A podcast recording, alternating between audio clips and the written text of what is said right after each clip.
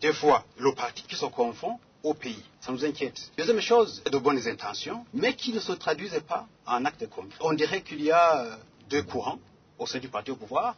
Un courant que l'on peut qualifier de réformiste, un autre réfractaire. Le plus dangereux, c'est que si le courant réfractaire devient plus fort, c'est un problème pour le pays. Mais attendons voir.